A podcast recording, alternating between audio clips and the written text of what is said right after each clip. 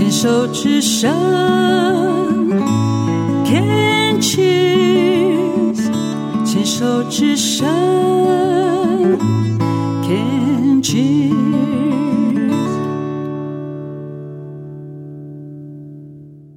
牵手之声，跟着佩霞学快乐。今天难得的跟了一个朋友，呃，一起吃午餐。我不是那种平常会跟朋友什么去喝咖啡啦，两个约了去吃饭呐。通常我没那个习惯哈。对我的生活还算是蛮很闭塞的啊。我我我还我真的很喜欢。一个人啊，所以我很少很少说什么。你几乎从来没有看过我说什么跟朋友去逛街啊，去哪里什么卡拉 OK，很少很少很少。但是我也很喜欢这种呃喜欢安静的日子啊，包括我跟我的小孩，我们都他们大了以后，我们很少说啊去哪里呀，最多跟自己家人出去吃饭会。但是跟朋友约很少很少，有啦，还有另外一个就是，呃，我先生的朋友和他的应酬，所谓他的应酬是因为有一些地方他就觉得还是要去，那只要他邀请我，我就会跟他去，但是那几乎都不是我自己，呃，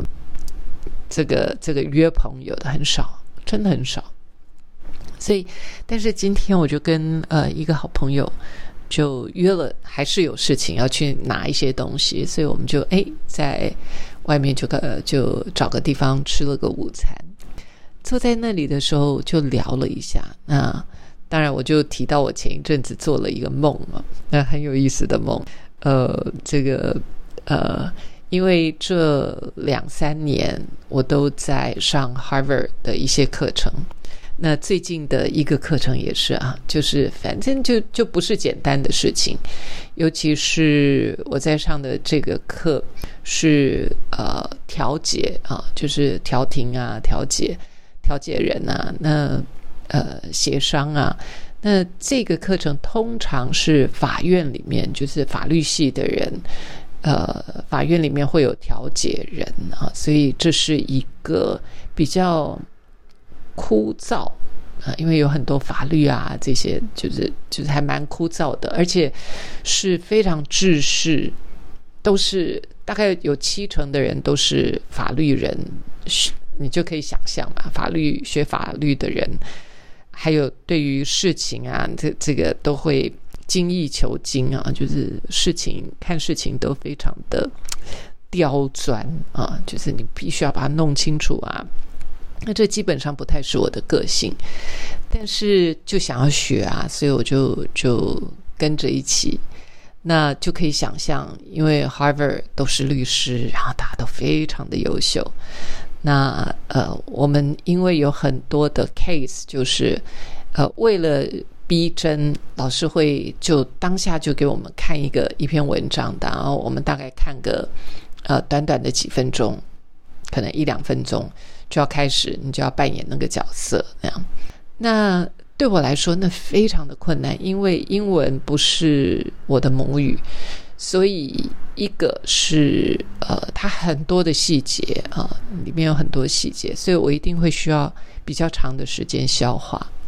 所以，当我们第一次上课的时候，当我发现我们马上当下要做这件事情的时候，哇，我好焦虑哦，非常非常的焦虑。吓坏了，我都想说，哎，我不要上了，我不要上了，哎呀，那因为我我之所以会焦虑，是因为如果说我们分组下去，你要扮演一个角色，然后那个东西我又不清不楚的时候，我会觉得我好害怕别人没有学到东西，所以我的压力非常非常的大。所以，呃，过两天之后，我晚上睡觉我就做梦，我就梦到。梦到我的我的秘书啊，那事实上那个画面是就像呃小时候比较小的时候那样，然后他就给我一张考卷，负一百分，就 是我考了负一百分，比零分还糟糕，负一百分。哇！我那时候我就觉得我好丢人哦，好丢脸哦，我就觉得啊，我不要不要念了，我要转学啊。然后我就发现说，那难怪我会考负一百分，因为我根本没念呐、我根本没有花时间下去啊，我根本没念呐、那没有念，当然就考得不好啊。那我之所以没有好好念书，其实我醒了以后，我我还带着很多的呃，就是醒来以后，其实我有很多的思考哦，就是对于这个梦，我就发现说呀，小时候的确有很多时候我功课没有做，我书没念，然后我的功课一直都是呃吊车尾，小学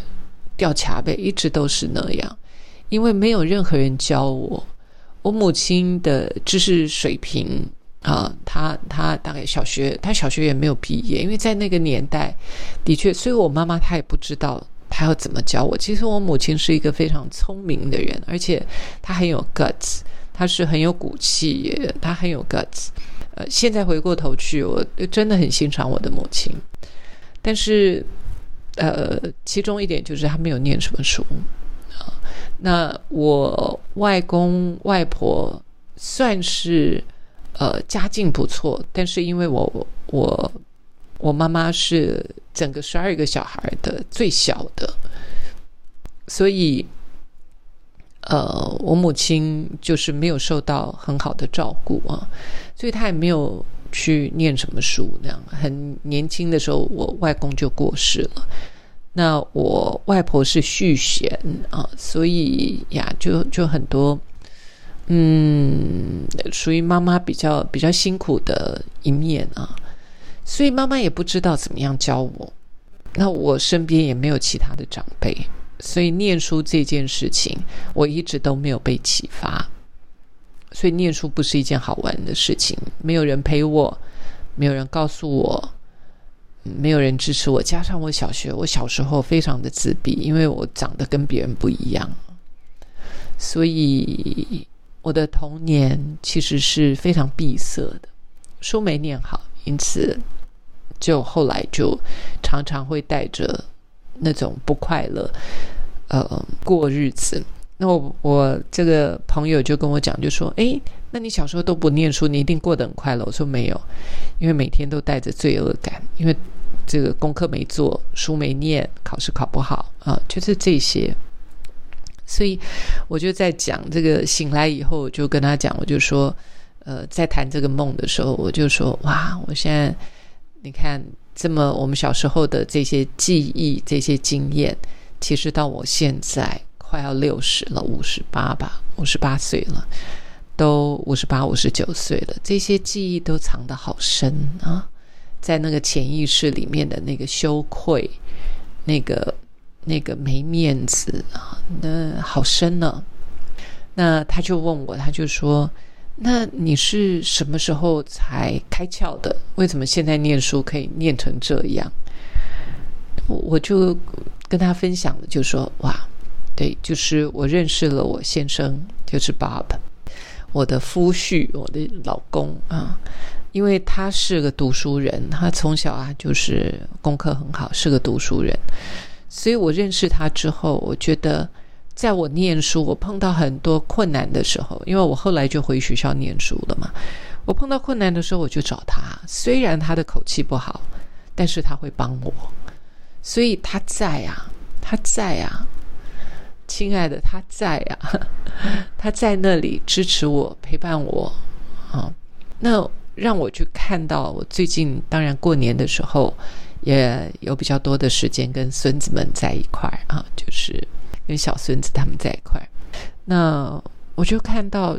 他们要的其实就是那个陪伴呐。比方说，孙子在练钢琴，